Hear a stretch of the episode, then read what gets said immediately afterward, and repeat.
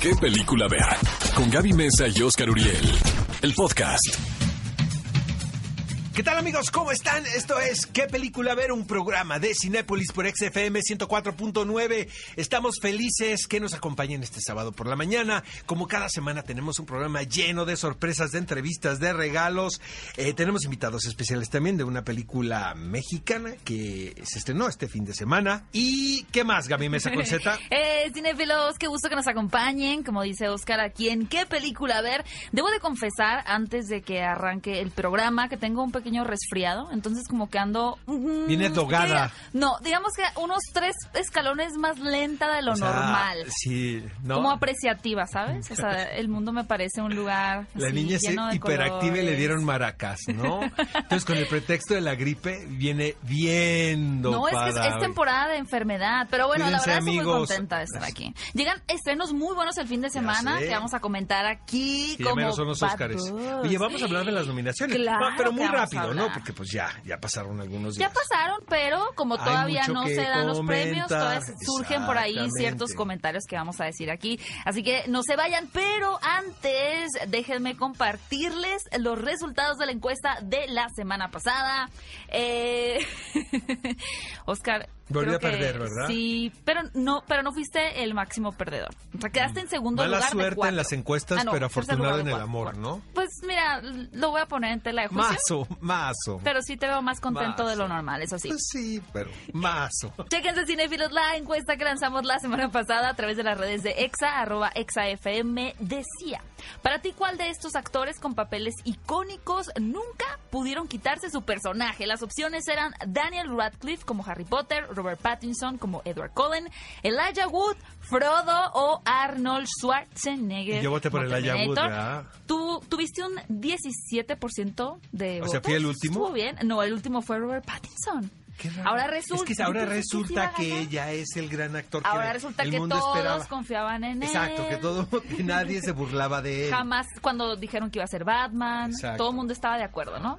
Al Es que ya vieron el faro, pues. ¿no? Exactamente, cambiaron de opinión. Y el ganador, que fue por el que yo voté, fue Daniel Radcliffe como Harry Potter. Esa te la él regalé porque yo sabía que iba a ser, o sea, no puedes poner, o sea, Pero si pones a tiempo- Daniel Radcliffe en una categoría va a ganar. Pero estuvo en Swiss Army Man, donde sí tenía un personaje muy diferente. Y muy padre Y luego en la obra de teatro esta de Yo lo vi, Equinox, ¿no? yo lo vi en varias. Está- estuvo en Ecus y en The Cripple of. Cripple of Finishman también. Y aún así, aunque creo que sí ha logrado ser más multifacético, Sigue siendo en la mente Potter. de más de, bueno, más de 2.500 votos que tuvimos en las redes sociales, siempre será Harry Potter. Pero estén muy pendientes que muy pronto lanzaremos la nueva encuesta de la semana. ¿Qué película ver? Un programa de Cinépolis en XFM. Amigos, están escuchando qué película ver, un programa de Cinépolis por Exa FM 104.9. Por supuesto, las nominaciones al Oscar fueron parte de las noticias de esta semana. Sucedieron el lunes muy temprano. ¿Sabes, Gaby? Creo que antes era como eran en martes o miércoles y ahora que fueron el lunes se sintió raro, ¿no? ¿En qué sentido? Pues no sé, como que se luego uno quiere estirar el fin de semana. Como que era muy apresurado el ponerte a trabajar, Pues de, yo ni creas, Mira, yo ese día que ya sabes que empieza uno temprano la jornada, con tu tarrito ¿verdad? de café. Con mi jarra de Con café. tu jarra. Yo sí tengo que hacer mi jarra de café, por supuesto. Mi pijama de Captain America. No, no, no te vi en esa pijama.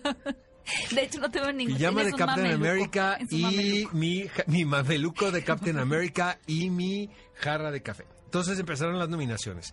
Eh, la verdad, de lo más previsible es, o sea, Joker. O sea, vaya, no es ninguna sorpresa. El año No. pasado empezamos con Marina de Tavira, ¿estás de acuerdo? Sí, ajá. Siento que a mí me gusta pues, que nos cambien la jugada. Ahora, siento que hubo muchas omisiones y yo no estoy de acuerdo con algunas nominaciones, no porque piense que son malos actores o buenos actores, pero por ejemplo, los dos papas no tenían Sí, no. nada que hacer Pudieron ahí. haber reemplazado, por ejemplo, en la categoría de mejor actor, Ahí, Taron Taron- ahí se lo quitaron a Taron Egerton, caray. Totalmente. Está- o Robert De Niro. ¿sabes? Siento feo por Robert De Niro, porque están nominados varios de sus compañeros. Joe Pesci está nominado, obviamente la película de Irishman está nominada, tiene muchas nominaciones. Pero, pero era Taron Egerton, creo que Taron es el Egerton, lugar. pues, Jonathan se Price, señores y, y señoras. La mitad de la película habla español, no es él, porque No aparte hasta mal doblaje le hicieron, la verdad. Si ustedes se habían sorprendido con esta película, con el acento argentino, como O dice Oscar, es pues, que no, Fernanda. Solorzano me dije, es que bien habla español. Le dije, Fer, Amiga, hasta date cuenta. fuera de lip sync está el hombre, ¿sabes? Está mal hecho ese, esa, esa gra- grabación. Y luego lo nominan. E- Es un extraordinario actor, o sea, no estoy diciendo, pero.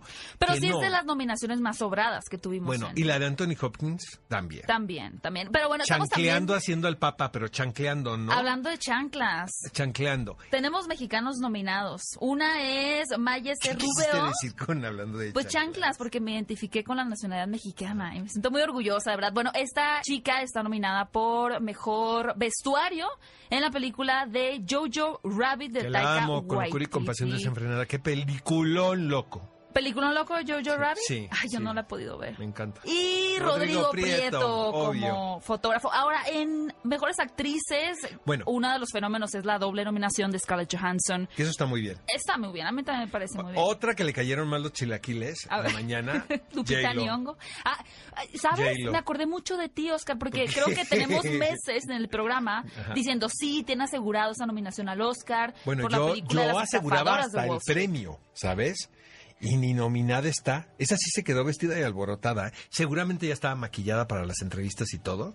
Y pues, Sí, y tampoco, Whoops. bueno, Lupita Nyong'o, Aquafina, que ganó el Globo de Oro por The Farewell de Lulu Wang, también se queda sin nominación. Y algo muy comentado en las redes sociales fue la falta de nominación de una directora. ahora. Es un tema escabroso ese, Tienen ¿eh? toda la razón, de verdad. Y no Por es. mujercitas. Sí, no, no es de andar buscando la corrección política ni el ser inclusivos. ¿Cómo es posible que nominen a una película como el mejor título del año y no nominen al director? O sea, ¿quién la hizo Creo la película? Sí ha pasado, ¿no? Sí ha pasado, pero yo sigo sin entenderlo. Además que Oscar ya tuvo oportunidad de ver la película y yo Está se lo increíble. pregunté. Le van y a dar el premio de mejor guion. Le van a dar el premio de mejor guion. a Premio Greta Mejor Guión. Sí. Adaptado a Mujercitas. A También, además de Greta Gerwig, estaba la directora Lulu Wang de The Farewell o Loren Escafaria de Las Estafadoras de Wall Street hasta Marielle Heller de Un Buen Día en el Vecindario. Esa yo la verdad tampoco lo hubiera nominado, pero sí hubo representación de directoras en estas nominaciones,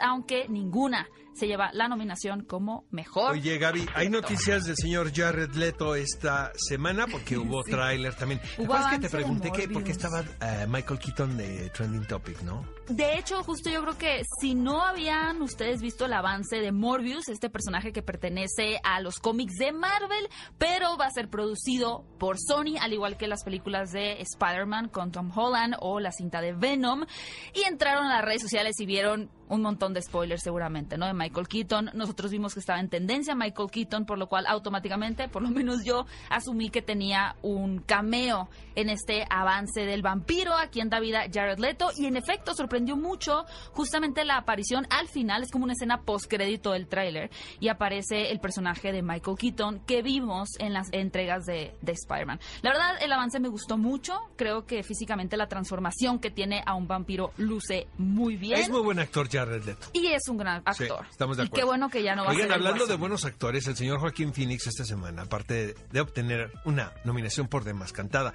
yo creo que el Oscar está por ahí. Sí. ¿no? Pues también nos sorprendió porque fue arrestado por pertenecer a un grupo que estaba protestando contra el cambio climático, esto en Washington.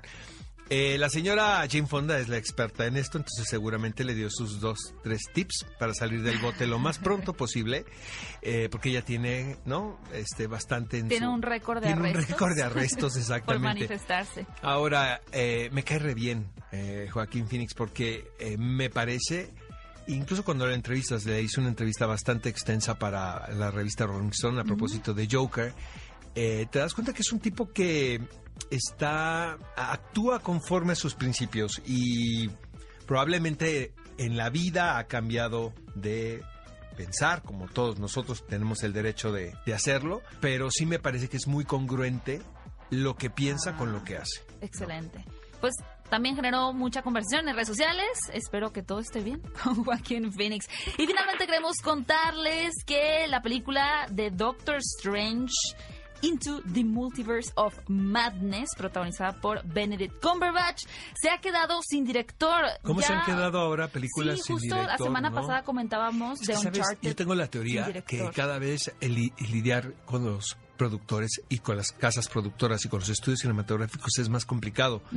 Porque, mm, bueno, está por demás comprobado el poder que tiene Kevin Feige, por ejemplo, creativamente hablando. O sea, no solamente es el productor de las películas de Marvel, pues sino una persona global. exactamente, una persona que se mete muchísimo. Harvey Weinstein era otro, que incluso les quitaba la película a los directores y las editaba. Sí.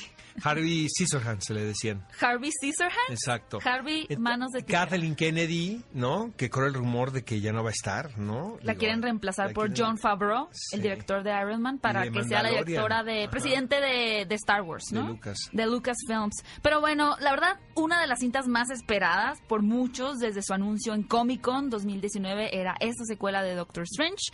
Vamos a ver qué sucede, cuál será el destino de este mago. ¿Qué película ver? Un programa de Cinépolis en XFM.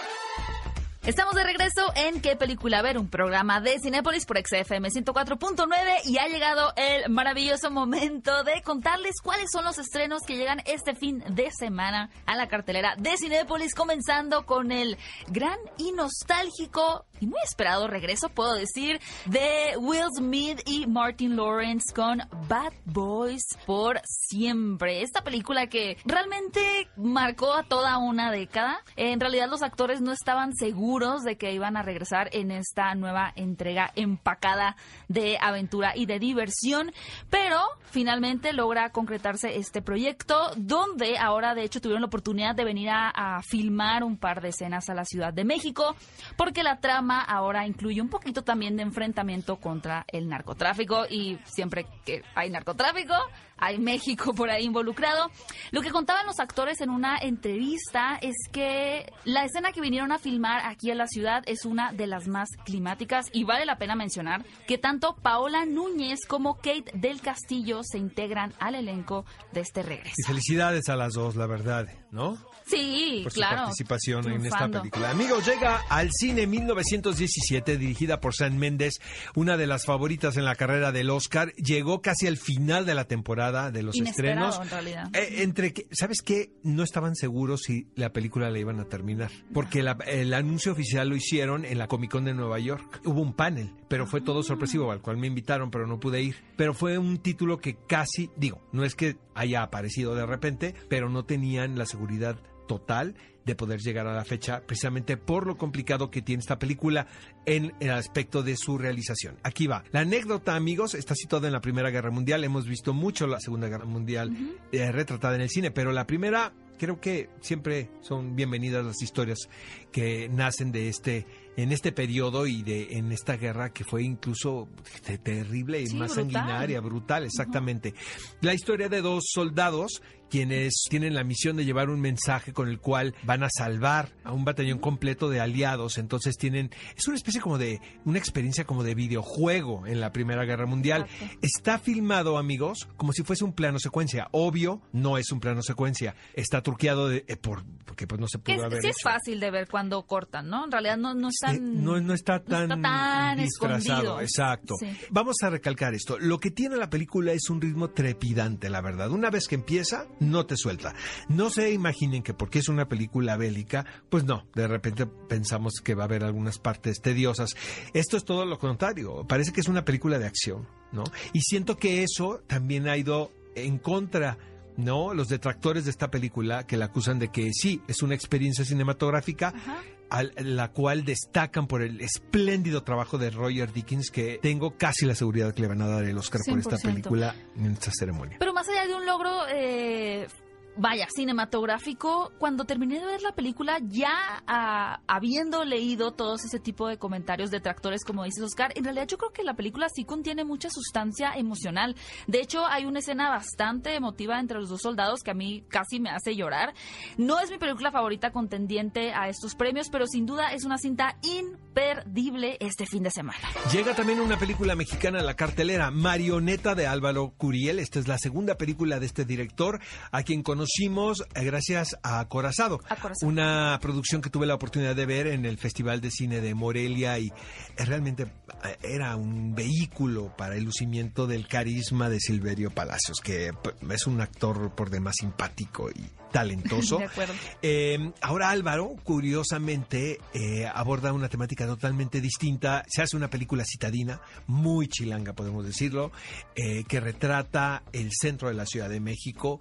Eh, y también es un homenaje a los actores, esos actores que llegan a la ciudad es- eh, llenos de esperanza, con hambre literal, ¿no? Y que quienes de repente pues tienen que trabajar en cosas que ellos no imaginaban que tenían que hacer para poder pagar la renta, ¿no? O comer. Entonces, eh, no vamos a hablar mucho de esta película porque nos acompaña en unos minutos más Álvaro Curiel y Damayanti Quintana, quien es una de las actrices que forma parte del ensamble. Y bueno, la que sí es, es Cantadísimo. Cantadísimo, amigos. Si le van a meter lana a una categoría al. Oscar, métanla a la categoría de mejor actriz porque René Zellweger se va a llevar el Oscar por Judy. Eh, lo hemos comentado mucho también en este espacio, una película que abrió en el Festival de Telluride, inmediatamente se convirtió, como dicen los norteamericanos, en Critics Darling. Eh, sobre todo rescatando y valorando el trabajo de René Zellweger, quien hace una interpretación de verdad magistral de una figura muy querida en el mundo del entretenimiento en los Estados Unidos, pero muy trágica también. Eh, Judy Garland es la protagonista del Mago de Oz, eh, de Nación Estrella, ¿no? En su segunda versión, y de varias películas más, una espléndida cantante, y siento, siento que le iba el personaje muy bien, o sea, son de esas circunstancias, digo, no, no conozco, ¿no? Cómo, cómo fue el arreglo, pero que interpretas un personaje cuando lo tienes que hacer. Y de repente la hemos visto a, a René Zellweger re- eh, recibir reconocimientos por Judy y, y como que se le van las cabras al monte. Sí. Y si dices, no, pues es Judy Y Garland. se quedó todavía, todavía está en el método. Es Judy Garland, Vive la ¿no? piel de Esa- Judy. aplausos al director de casting de esta película, ¿no? Y llega una opción bastante tenebrosa, titulada Espíritus en el bosque de Jeremy Luther, la cual sigue esta premisa bastante visitada. De hecho, el año pasado tuvimos una película similar en cuanto a la trama, que va de estas eh, hermanastras, en donde una de ellas un día se escapa al bosque o se va al bosque, y cuando regresa del bosque, pues digamos que dentro de la cabeza de la hermana queda la duda de si realmente lo que se fue es lo mismo que regresó. Luego yo trato como de no ver tantos avances de estas películas porque sí me dan mucho miedo. Esta es la apuesta eh, terrorífica o la dosis de horror que nos trae Cinépolis este fin de semana. Espíritus en el bosque. Oigan, cinéfilos, les recuerdo que Cinépolis ya está estrenando las salas Screen X, este formato bastante inmersivo que ofrece Cinépolis, donde no solamente tendremos la pantalla de frente, la pantalla frontal, sino también un par de pantallas laterales. Esto con el objetivo de que realmente te sientas parte de la historia. Muy pronto les vamos a anunciar qué películas van a poder encontrar en este formato y en qué cines para que disfruten de las salas Screen X. ¿Qué película ver? Un programa de Cinépolis en XFM. Los protagonistas, sus creadores, de la pantalla grande a tu radio. La entrevista en ¿Qué película ver? de Cinépolis en XFM. Cinefilos, este fin de semana se estrenó la cinta de Marioneta y estamos muy contentos de tener aquí en la cabina a Álvaro Curiel y Damayanti Quintana. Bienvenidos, niños. Muchas gracias. Hola. Exitazo, gusto exitazo la película, ¿no? Totalmente. Totalmente. Increíble sí. Bueno, les cuento algo. Yo la vi la película el año pasado en el Festival de Guadalajara. Me gusta mucho la película. Siento que de acorazado a esta película, o sea, diste un... que Eso es lo padre de los Sí, oye, directores. pasaron que 10 años. Todo el tiempo se, se estén probando. Pero pudiste haber hecho, por decir algo, Acorazado 2. O sea, una película que se pareciera a Acorazado, ¿no? Sí, sí. Ahora son varios temas los que pones sobre la mesa. También siento que es una producción más ambiciosa intelectualmente hablando. Sí. ¿Estás de acuerdo conmigo? o No, totalmente. Mira, yo creo que eh, la- eh, tú lo sabes mejor que nadie. Las, en, en este país de las óperas primas, donde de pronto todo el mundo espera ese el nacimiento de este nuevo cineasta y después te conviertes en un viejo idiota. Entonces, realmente es muy fácil que hagas la segunda película. cuando te- A mí, después de Acorazado, pues me empezaron a ofrecer comedias, ¿no? Exacto. Este, y las comedias románticas en México tienen una particularidad muy interesante, que no son comedias ni son románticas, ¿no? Entonces, este, los guiones de verdad empeza- entonces, y empezaron a llegar, y, y imagínate como director el no tener que levantar una película, de pronto es muy atractivo. Bendito sea yo, hay una lista importante de películas que están ahí en el panorama mexicano que no hice y que yo iba a hacer. Y yo entendí, gracias, y tú me conoces muy bien la, la carrera que tengo, a gracias a la televisión entendí que en la televisión es donde yo podía ejercitarme y en el cine es donde yo tenía que hacer las películas que para mí fueran significativas.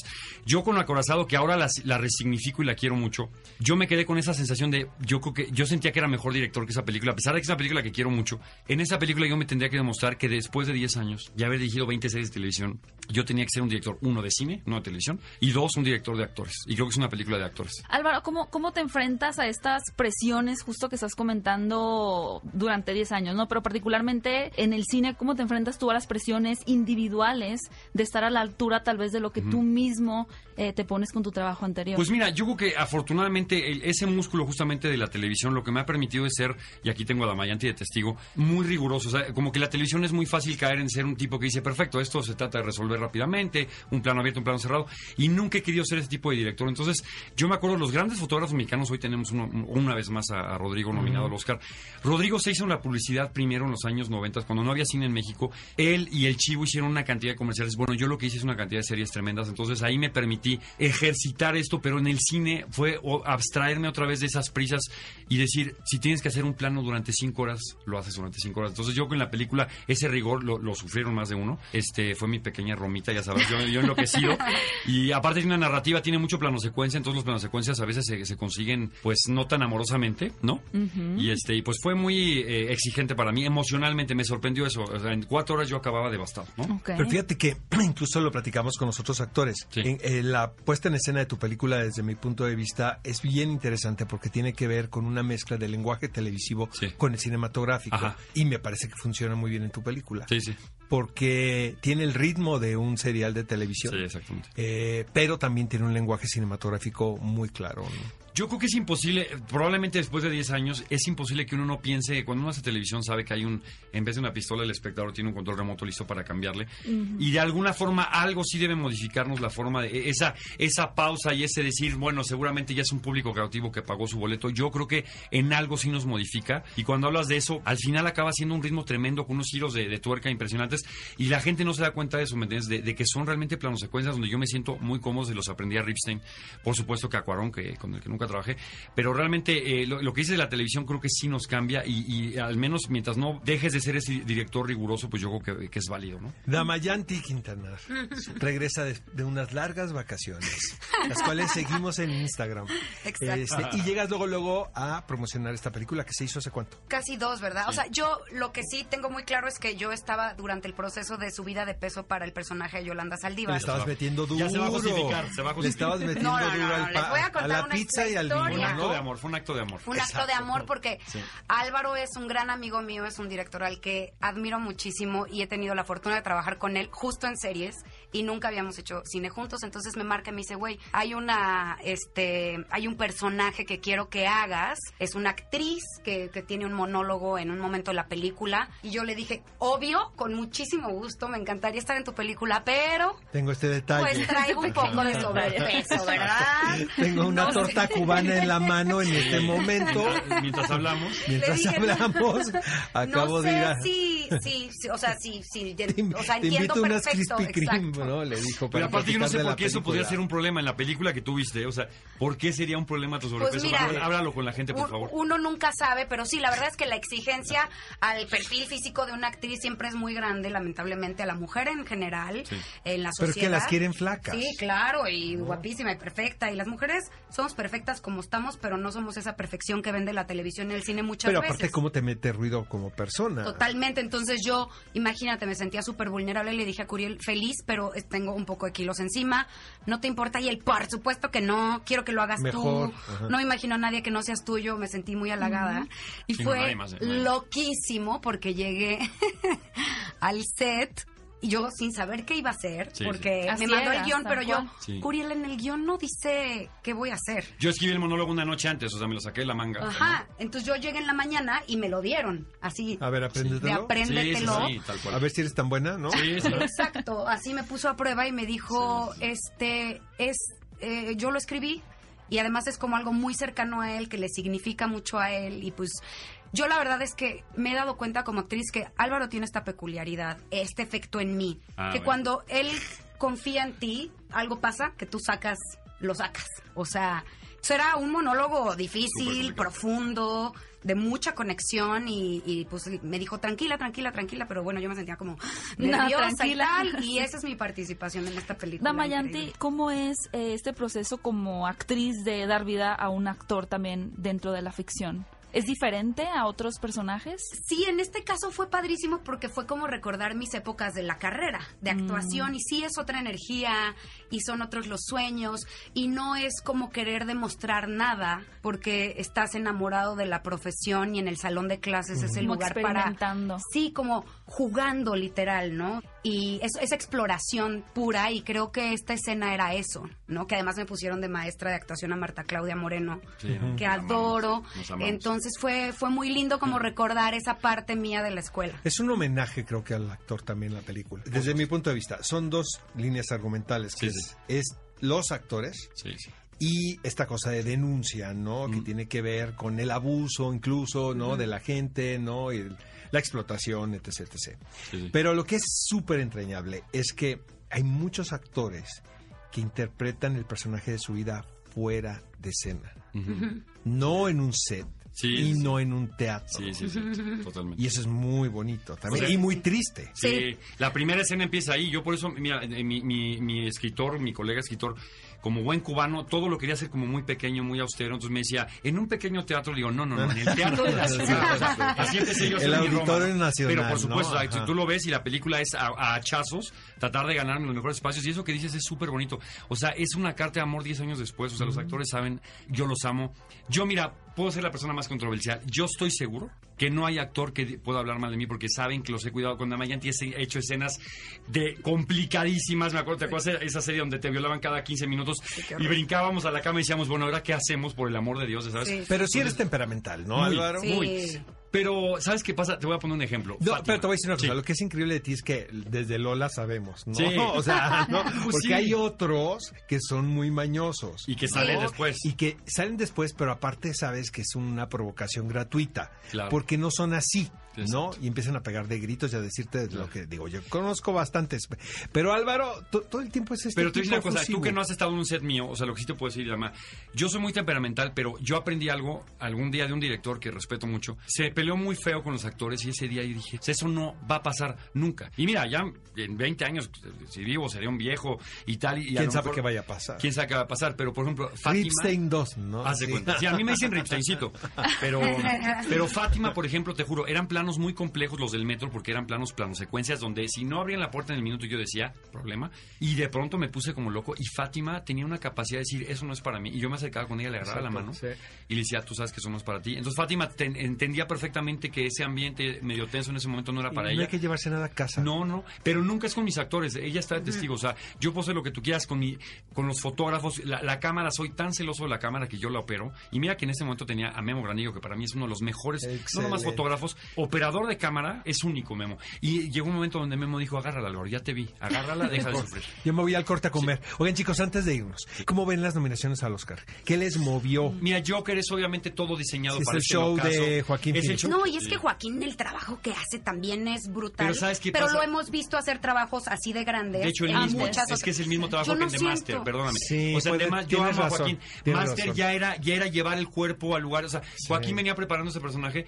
Qué bueno que le dieron chance, pero perdón, o sea, yo lo amo, lo que tú quieras. Yo creo ¿Tú que se este la dabas chico- a Adam Pero Driver? por supuesto. A ver, otra, antes de irnos, ¿qué Director, más? ¿no? Dire- No, ¿qué más? yo creo que el, el gran, el que no se tendría, el que no se va a llevar nada, perdón, espero no matar a nadie. es Irish, Scorsese, no, Scorsese, Scorsese, es o sea, una película que tendría que haber sido una serie de cuatro o cinco capítulos. Y ya, Eh, o no puedo yo ver una película con, o sea, con los actores con el maquillaje así. O sea, a mí me dicen que Te voy a decir una CGI. cosa. un actor no puede hacer eso. Pero amigos cercanos, colegas, amigos de ustedes, gente que Gente conocemos, conoce. me han dicho que se le han aventado en tres o cuatro cuatro Sí, sesiones. Claro, sí, claro. sí, sí. O sea, sesiones de 20 minutos. Y les güey. creo, Sí. les creo totalmente. Yo hubiera sido una de esas si no es porque la vi en el cine. No, y mira, Pacino, maravilloso, Pesci, es, es interminable. Pero la digitalización está es muy rara. insoportable. De hecho, no creo que Rodrigo pueda ganar un Oscar con una película totalmente plana. Perdón, o sea, con mi maestro interminable Rodrigo, creo que hay películas eh, fotográficamente más interesantes. Esa va a ser la gran perdedora. Pero por- como ya lo viene Sí, siendo. sí. en lo que discutimos, amigos, vayan saliendo, vayan comprando sus boletos para ver Marioneta en Marioneta. su Cinépolis más cercano. Exactamente. Que sea este sábado de tarde Sí, hombre. dedicada a Marioneta. A Marioneta. Felicidades, chicos, Gracias. por esta Muchas producción. gracias. Gracias. Y este, esta es su casa y regresen Gracias. cuando quieran. ¿Qué película ver? Un programa de Cinépolis en XFM. Amigos, estamos de regreso. Esto es ¿Qué película ver? Un programa de Cinépolis por XFM 104.9. Yo sé que están esperando este momento y que están todos listos para votar. Porque, amigos, yo sé que este sábado mi elección va a ser la ganadora. Gaby Mesa con Z.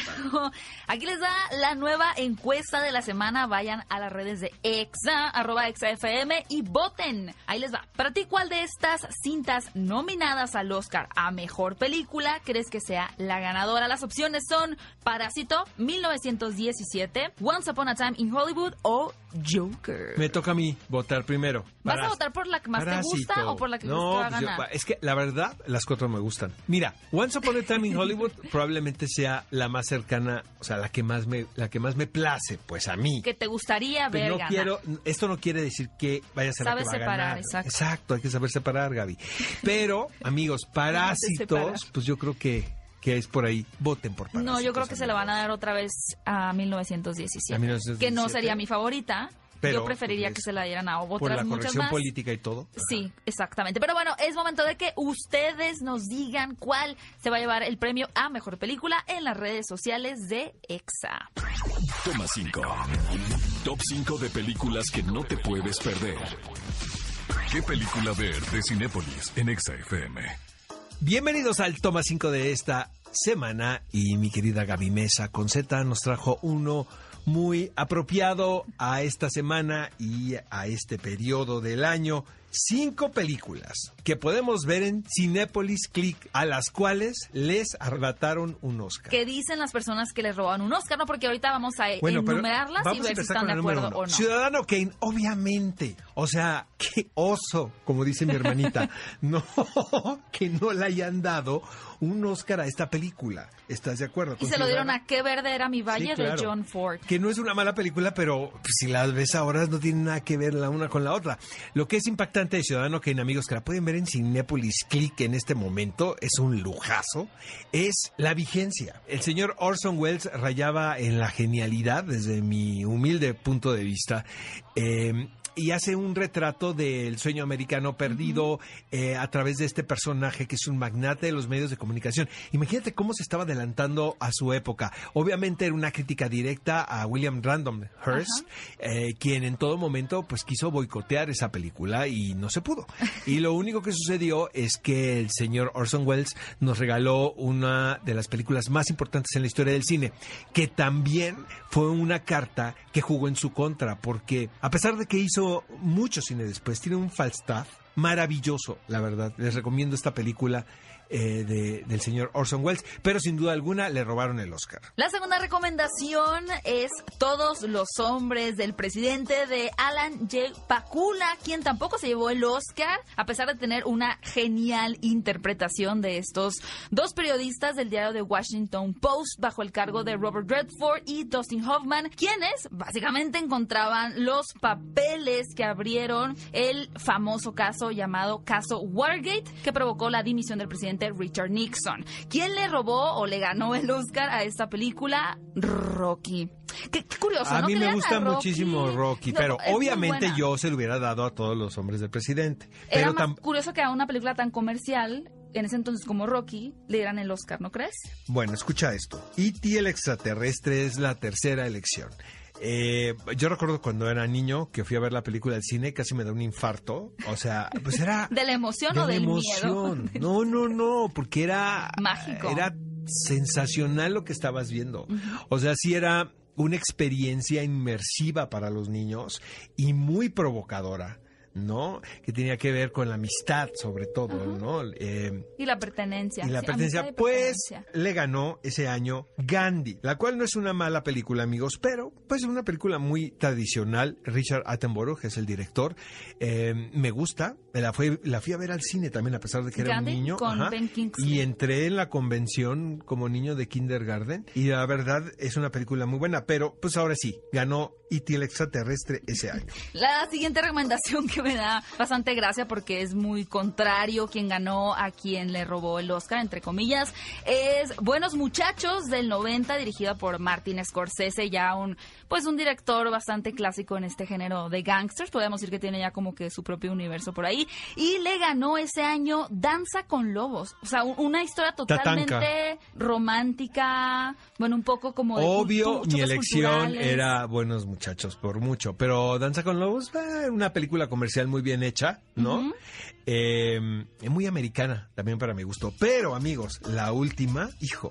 Es que esta sí Esta- es esta un peliculón loco. Y me refiero a Pulp Fiction. Esta es la reina de las cenicientas a las cuales les llegó la calabaza, ¿no? Antes de tiempo. Hijo, para, yo creo que es la película, mi película favorita de Tarantino. De Tarantino, creo que todos estamos de acuerdo. Y la Donde verdad, te voy a decir, volvía a lo- lucir. yo como espectador, yo no había visto algo así.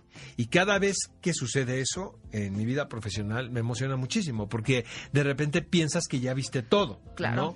Eh, realmente era muy, o sea, este estilo, el ritmo, montaje, la manera de dirigir actores, eh, sus homenajes, ¿no? Eh, me parecía una novedad y ese año le gana esta gringada llamada Forrest Gump. Fíjate que yo he perdido muchas amistades por decir que no me gusta Forrest Gump. Yo, a yo no es que, a mí no es que no me guste, yo me acuerdo que la Me vi y dije, se forzada. me hizo que est- estaba bien, ¿no? O sea, pero en propuesta de estilo Hijo, y guion, no tiene nada Pulp que ver, Fiction caray. le da 100 Como dijo mil mi hermana, vueltas. qué oso los miembros de la academia, la verdad. Estas son tan solo cinco grandes películas que posiblemente merecían ganarse un Oscar y que ustedes pueden disfrutar en Cinépolis Click para que corroboren las grandes historias que son. Pero también a través de las redes sociales, cuéntenos qué película les hubiera gustado ver en este Toma 5 utilizando el hashtag qué película ver. ¿Qué película ver? Un programa de Cinépolis en XFM. Amigos, bienvenidos al clásico de la semana y a propósito del estreno de Judy, vamos a hablar de El Mago de Oz. No puedo creer cómo no habíamos elegido al Mago de Oz en, el, clásico, de la ¿Qué semana. clásico más clásico que el Mago de Oz? Es que sabes que fue un año importantísimo el año de 1939. Muchos académicos lo consideran como un periodo irrepetible correspondiendo a la creatividad en Hollywood. Ese año se produce El Mago de Oz, se produce Lo que el viento se llevó, se produce mm, Matar a un ruiseñor. Matar a un ruiseñor, exactamente, la versión de Mujercitas de Catherine Hepburn. Bueno, fue un año realmente muy prolífico, pero creo que hasta la fecha probablemente El Mago de Oz sea una de las más vigentes. Yo no sé, deberíamos hacer la prueba y ver esta película con niños. A ver A si ver si todo el ritmo lo Exactamente, sobre su todo por el ritmo, la verdad. Yo recuerdo que cuando era niño eh, vivía ¿no? en la frontera, entonces la película la pasaban constantemente y la anunciaban, obviamente. Acá también creo que en los canales, en pasando. los canales norteamericanos y era un evento en mi casa. O sea, porque la veíamos una y otra vez y otra vez y otra vez. También me sí. daba miedo de niña ¿Sabes qué película. pasa? Eh, esa La verdad, película León, representa dos cosas. Primero, es un producto que hicieron en Jack Warner, eh, apostándole a contenido para niños realmente muy sofisticado. Eh, era una obsesión que tenía el estudio por hacer esta, esta, Esa historia esta historia, obviamente compraron los derechos de los cuentos y sabían que se iba a invertir mucho. O sea, realmente era una apuesta muy clara. La duda aquí era quién iba a interpretar a Dorothy. Claro. Porque Judy Garland en la vida real, pues estaba un poquito crecidita. De hecho, si ustedes ven la película ahora, Tenía 16, 17 sí, pero estaba muy desarrollada. Entonces tuvieron Shirley que Temple era eh, Shirley Temple era exactamente era la que consideraban y siempre le echaron en cara a Judy Garland los ejecutivos del estudio que la popularidad se la debía al estudio ella por la oportunidad que le habían dado en El Mago de Oz, porque supuestamente estaba en Miscast. Pero realmente es una historia bellísima, y muy emocionante. Luego Muy la- colorida porque estaban experimentando con el Technicolor. Exactamente. Y realmente, bueno, se hicieron varios Se cambios del no, pues, cuento se para que se construyeron, viera se construyeron más unos sets fantásticos, que los cuales hemos visto recreados precisamente en Judy, en la película con René Zellweger. Ella tiene flashbacks y recuerda perfectamente cuando están rodando El Mago eh, de Oz y cuando llega y pues que la tienen a dieta y que las jornadas no son Y creo que ninguna película que posteriormente haya abordado la historia del mago de Oz, por ejemplo, esas producciones también de Disney, han logrado quedarse en el imaginario colectivo de la audiencia, como lo logró esta película de 1939. Y como dato curioso, amigos, esa canción tan famosa, Over the Rainbow, estuvo a punto de salir de la película porque había ejecutivos que decían que era aburrida. Y como que alentaba el ritmo de la película. De hecho, si ustedes también eh, hagan el intento de verdad esta tarde de verla en Cinepolis Click, el prólogo de la película es bastante largo. O sea, el Antes planteamiento... de que empiece la aventura. Antes de que empiece la aventura, antes de La que llegue el tornado. Exactamente. Se toman su tiempo para hacer el... Yo creo que también ahí radica la magia de, de- de esta película. Pero dense el chance y vean El Mago de Oz, el clásico de esta semana, obvio, en Cinepolis Click. Cinefilos, ya llegamos al final de este programa, pero si nos acaban de sintonizar, no se preocupen porque pueden escuchar el episodio completo en podcast a través de Spotify, iTunes, el sitio de EXA y por supuesto en qué para que lo compartan, lo vuelvan a escuchar, regresen algún momento que tal vez quieren recordar porque aman nuestras melodiosas voces. Muchas gracias por acompañarnos. Nosotros nos escuchamos el próximo sábado, 10 de la mañana, aquí en qué película ver por Exa FM 104.9. Ve a Cinépolis y utiliza el hashtag qué película ver. Escúchanos en vivo todos los sábados a las 10 de la mañana en Exa FM 104.9.